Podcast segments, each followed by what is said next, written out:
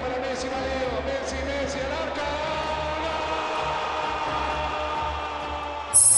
Toda la información, todo el análisis y por supuesto las polémicas del fútbol argentino, sus protagonistas, los que andan dando vuelta por el mundo con la albiceleste. Leo Messi, Diego Maradona. Les vamos a contar la rivalidad entre Boca y River. ¿Dónde? Aquí, en el podcast con más pasión del continente americano. Walter Zafarian presenta Footbox Argentina, un podcast exclusivo de Footbox. Muy bien, y estamos comenzando un nuevo episodio aquí en Footbox, Footbox Argentina, y vamos a charlar con alguien que conoce, digo como pocos, a Lionel Messi. Fue su primer entrenador en la Argentina y casi el descubridor, ahora se lo vamos a preguntar a él, que es Hugo Tocali. Hugo, ¿qué tal? ¿Cómo te va? Hola, ¿qué tal? Buen día. ¿Cómo estás, Walter? Bien, a ver, año 2003. ¿Ese fue el año exacto? Ese fue el año, 2013. Bueno, vos, vos saliste a caminar en un momento determinado en los Emiratos Árabes, acompañado Sí. por, por Omar Souto. Sí, pero eso fue, eh, eso fue Walter en el sub-20, Sí, cuando fui con el equipo de que estaba Cabenagui, Mascherano, Tevez, pero anterior a eso, yo estaba en el predio de Seiza, eh, practicando con una Sub-17, la de Ustari, Garay, eh, Biglia. La que fue a Finlandia. Eh, la que fue a Finlandia, estoy practicando y estaba a 10 días de irme al Mundial.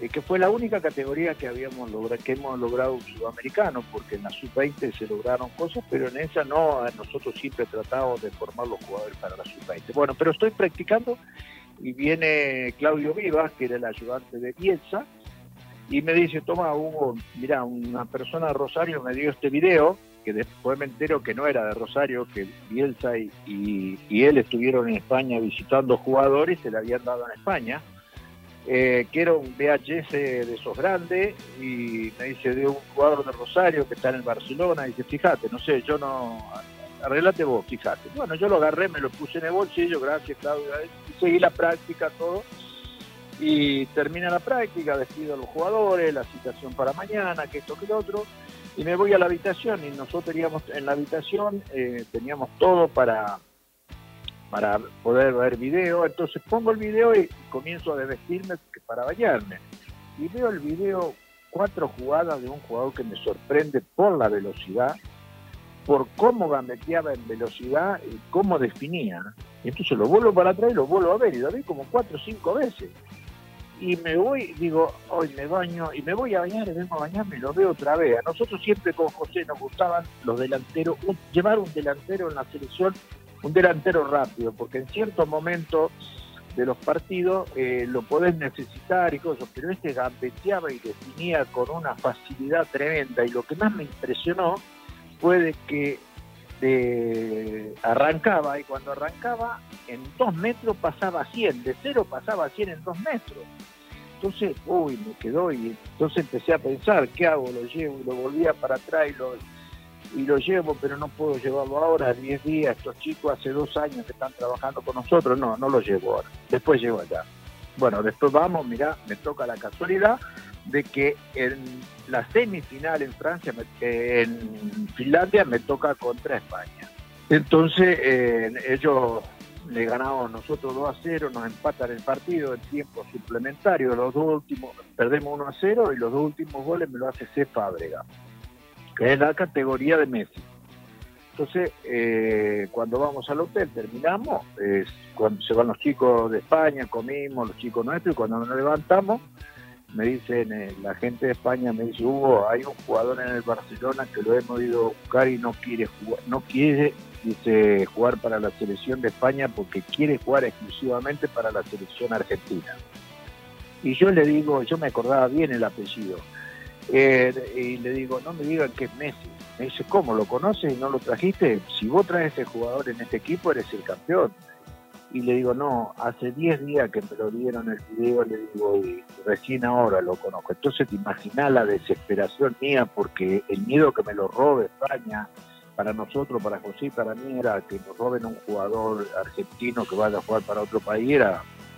Entonces, ¿qué hago? Eh, bueno, lo llamo a Grondona, le aviso de eso, me dice, queda tranquilo, cuando vengan acá, organizamos un partido con un árbitro internacional, hace todo vos con Omar Souto.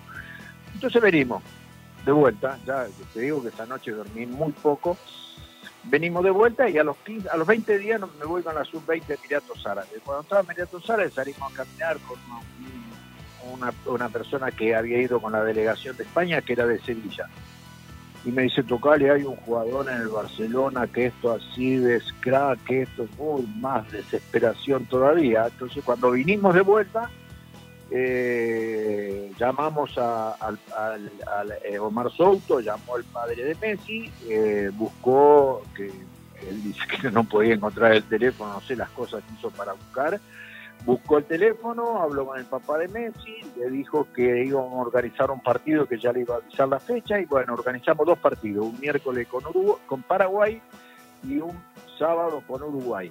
Fuimos en el buquebús a, Uruguay y cuando volvimos de esos, de esos dos partidos, en el viaje le, lo llamo al padre, lo llamo a Messi eh, y le digo que que si él podía hablar con la gente del Barcelona, que lo íbamos a llevar al sudamericano a Colombia, que si él podía hablar con la gente de, del Barcelona para, para que pueda venir el mes de diciembre a conocer a los compañeros, estar un mes practicando con nosotros para que conozca a los compañeros, ¿no?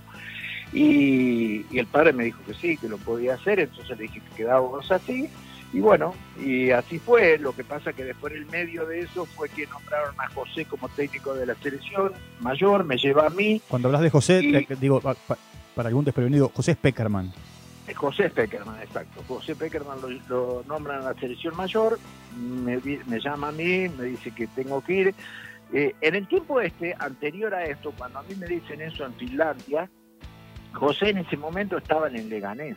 Eh, y yo lo llamo a José y le digo, y me lo va a ver y me dice, Hugo, tenés que llevar a ese jugador urgente. Urgente tenés que llevarlo a la Argentina. Entonces era mala desesperación mía de, de los partidos amistosos para que pueda jugar para Argentina y bueno, después que jugó los dos partidos amistosos me quedé tranquilo, pero no fue muy tranquilo porque fue fuimos al Sudamericano, después vino lo del Mundial, después vino que yo estaba en la Copa Confederaciones con José, con la selección mayor y Pancho Ferraro al Mundial de Holanda. Sí, y Grondona, y Grondona le dijo después del primer partido por qué fue al banco. Y Ferraro le dijo, porque está para 45 minutos. Y Grondona, le dijo, si está para 45 minutos, siempre los primeros 45. Y después jugó el segundo partido y terminó siendo la gran figura del campeonato. No, sí, sí, sí, sí. Bueno, pero ¿sabés cuál es el problema? Que eh, nosotros siempre dijimos, y a veces eh, el, dirigente o el periodista, o todo, nosotros siempre dijimos, hay que llevarlo despacio, tenía 17 años nosotros no nos llevemos, a nosotros todavía al día de hoy, Walter, nos dicen del último partido con Alemania cómo estaba en el banco Messi y no lo pusimos. Nosotros en ese momento íbamos ganando 2 a 1, e íbamos ganando 1 a 0 y, se nos terminaban los cambios, no había más cambios porque había mucho el cambio de Riquelme, se lesionó a Bondancieri y se lesiona a Crespo. Claro, íbamos ganando 1 a 0 y nosotros pensamos en otro sistema de que nos podían hacer el gol de cabeza, en una pelota parada y, bueno, y por eso hemos decidido. O sea, ahora, claro, después cuando estaba nosotros el partido anterior con México que íbamos eh, empatando, entró Aymar, entró Riquelme, entró Messi, el, el, gol de Maxi Rodríguez en Leipzig. El gol de Maxi Rodríguez. Entonces, eh, no, eh, entró Saviola. Entonces, no se, nosotros el resultado era diferente. Pero bueno, la gente tiene derecho a pensar y por supuesto que vos vas empatando el partido, que a Messi en el banco y hoy en día cualquiera puede decir eso, pero bueno, en ese momento, pero eso fue eh, como, como conocimos a Messi, como lo tuvimos por primera vez, ¿no? Decime, y cuando vos lo habías visto un video, ¿no? Y ese video que retrocediste cuatro o cinco veces te partió la cabeza.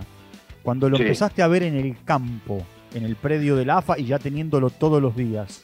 Sí, claro, mirá, fue, él llegó un viernes a la mañana, eh, muy calladito, le tenía que sacar las palabras con, con un tirabuzón, porque no hablaba, hablaba muy poco, muy calladito. Entonces yo le dije eh, al papá que lo espere, que iba a practicar con nosotros y después le íbamos, lo íbamos a autorizar, como era viernes, a que se vaya a Rosario y que el lunes a la mañana estén en entrenamiento para jugar el miércoles.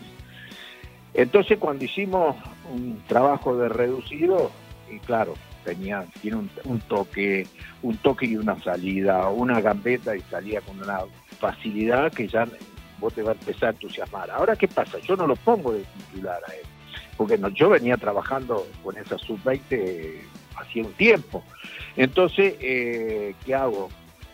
Entra en el segundo tiempo en la cancha de Argentino Junior. Claro, el, partido el famoso partido con Paraguay.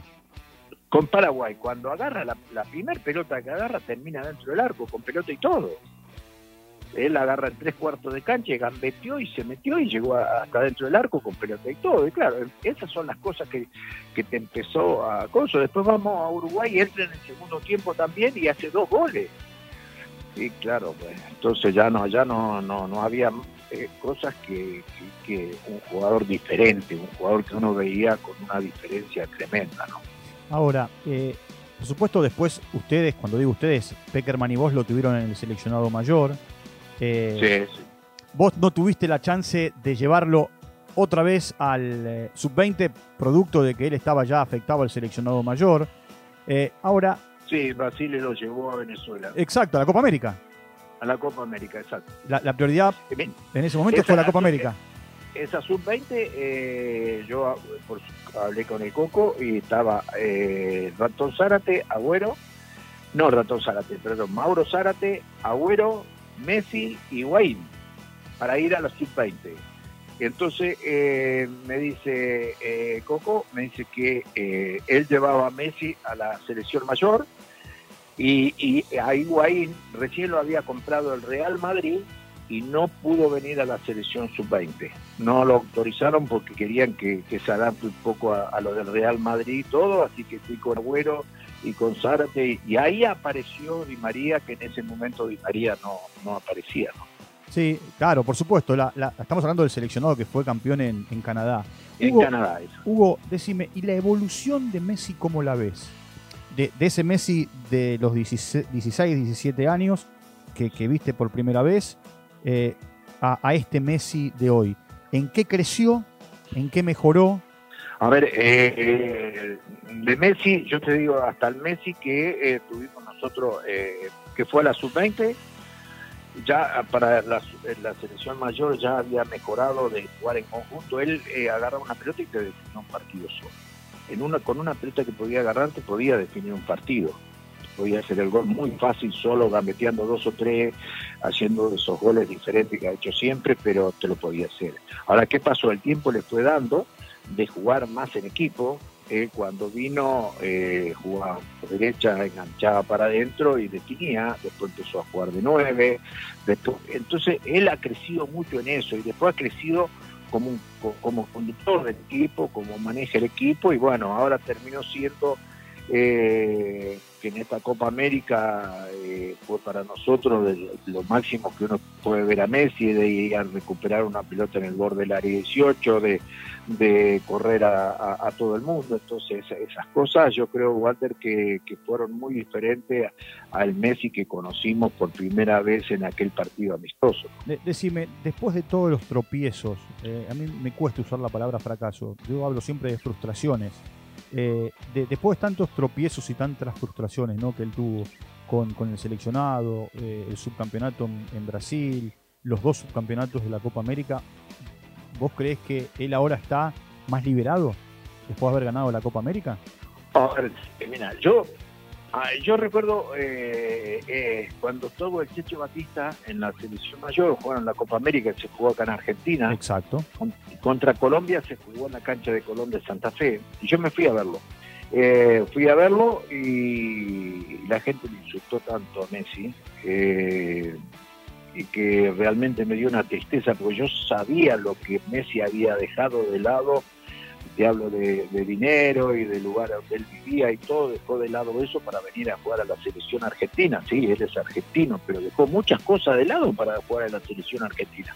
Y que la gente lo insulte porque no cantaba el himno, porque no se metía y todo eso me, dolía, que yo inclusive discutí con una persona que estaba sentada al lado mío, y bueno, la gente que estaba conmigo me dijo, uh, te dejá, no, no te está, dejá. Y bueno, y... Vos saltaste a defenderlo. Pero claro, porque yo, yo sé lo que él dejó de lado, Walter, para venir a jugar a la selección argentina.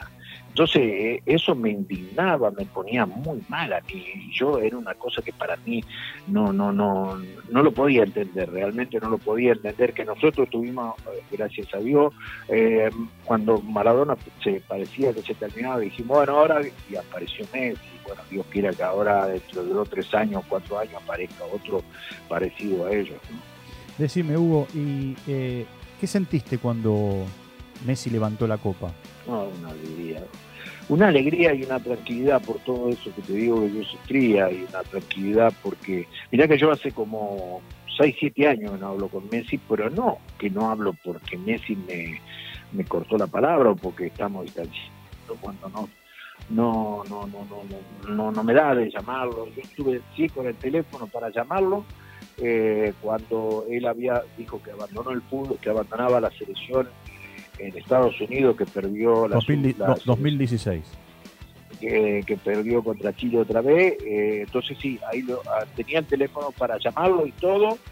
Y, y después justo dijeron que no, que no dejaba el fútbol, que esto. Entonces no lo llamé, no hablé con él. Y bueno, nada más que mando saludos porque está mi hijo trabajando ahí, así, pero nada más que eso no, no, no hablamos. Pero es por culpa mía, no es culpa de Messi, ni Messi me ha negado nada. Ni al contrario, yo no, no, no, yo fui el que no, no quiero porque me da, no sé, qué sé yo, me da parecería que uno va a pedirle algo, que va a, la- a saludarlo en la sección para pedirle alguna cosa y eso es lo que yo no quiero que, que se piense, ¿no? ¿Te, te sentís un poco el descubridor de Messi en la Argentina? No, no, me siento, yo digo, yo digo, yo, eh, pasan a los técnicos, yo digo, soy un afortunado, porque yo cuando comencé el curso de técnico, todo técnico que conversaba y conversábamos con los que estaban en el curso, decía, bueno, Dios quiera que nos toque, eh, bueno, dirigir algún equipo, después si poder dirigir las selecciones, y yo que a mí me gustaban mucho los juveniles, le decía, a mí me gustaría dirigir la selección juvenil. Y cuando vos dirigís la selección juvenil, tenés eh, esa posibilidad de descubrir un crack, como que tengo ahora, yo me levanto, bueno, ahora, ahora hace dos meses que no, pero yo cuando estaba en San Lorenzo me levantaba todas las mañanas con la ilusión de que venga a probar su crack o salir a buscar al interior del país y, y a ver si conseguía algún- algún jugador diferente. Y antes cuando se empezó esto, lo mismo. Entonces yo cuando hice el curso pensaba eso, hablaba con los compañeros del curso eso, y yo tuve la suerte de ser compañero de Diego en el 77, en el 78, no, perdón, 77, eh, en Argentino Junior, que era el primer año de Diego en, en primera, y, y de, y de haber traído a, a Messi a, a la selección argentina. Y sí, sin duda que me- no, no sé si me siento un descubridor, pero me siento con una satisfacción y una alegría tremenda de que la selección argentina tenga eh, ese jugador y que lo trajimos en la época de nuestro trabajo. ¿no? Eh, la, la última consulta es esta, agradeciéndote el tiempo. Si tenés que marcar un momento tuyo con Messi, ¿cuál elegís? De todos los que Un, viviste. Un momento mío con Messi, eh, el momento que, que más me dio, el momento de más tristeza y más dolor fue eh, cuando fue la primera vez a la selección mayor que lo echaron a los, a los 30 segundos. Me acuerdo estábamos en Budapest. Claro, el aire tal es así que lo fui a esperar a- ahí en el medio de la cancha, lo fui a esperar y lo acompañé hasta el vestuario, eh, eh, porque fue un golpe, un dolor eh, que uno lo había tenido en, la sub-20 y que el primer partido de la selección mayor lo echen, era un dolor tremendo de que no haya podido demostrar lo que él quería, porque uno, uno sabía y hablaba con él de la, y después, el momento que más lo disfruté, así que yo, aparte de verlo mil partidos por televisión, y, pero estando uno adentro y estando con él y que más disfruté, eh, ¿te acordás el partido que ganamos, que fue gol- uno de los goles más lindos de Alemania, que fue con... Contra, ¿cómo era? contra Serbia y Montenegro. Serbia y Montenegro. El, el día, el, día, que- el, día, el día del gol de Cambiazo. el día del gol de Cambiazo, que él hizo un gol, eso para mí fue una, una alegría y una descarga que él ha hecho, él hecho un gol en un mundial para la selección argentina fue una alegría muy grande, una alegría muy linda de vivirla. ¿no? Bueno, Hugo, gracias por el tiempo. ¿eh? Hay mucha gente que está pendiente de Messi. ¿tá? Eh, y que hoy, hoy no sabemos dónde va a jugar. Parecería que en Barcelona. Eh, Pero siempre es bueno recordar estas cosas, porque muchos se quedan con este Messi del Barcelona y hay un Messi que con 17 años eh, se moría de ganas por jugar con el seleccionado argentino. Se moría de ganas. Dejaba todo para venir a la selección argentina. Eso, eso fue lo que me, dijo la gente, eso fue lo que me dijeron él y lo que me dijo él cuando llegó el primer día. Bueno, un abrazo grande, ¿eh? gracias por el tiempo. Oh, chao, que siga muy bien, un abrazo. Bueno, eh, hagamos un alto. Hemos charlado con alguien que nos ha contado historias de quien hoy es el mejor jugador del mundo. Historias de, de Lionel Messi de, cómo lo reclutó, de cómo lo fue a buscar, de cómo Messi no quiso que el seleccionado español eh, se lo hiciera, se lo quedara. Y él eligió jugar por la Argentina. Charlamos con Hugo Tocali en este espacio de Footbox Argentina. Eh, son gustos que nos vamos dando. Eh. Vamos calentando motores. Vamos de a poco poniéndonos en autos. Todos los días contándoles historias que tienen que ver con el fútbol argentino y también con entrevistados. Nos encontramos en un nuevo podcast para seguir, eh, bueno, conociendo personajes y también eh, siguiendo muy de cerca la actualidad. Un abrazo grande para todos y será hasta nuestro próximo encuentro. Footbox Argentina con Walter Zaparián, podcast exclusivo de Footbox.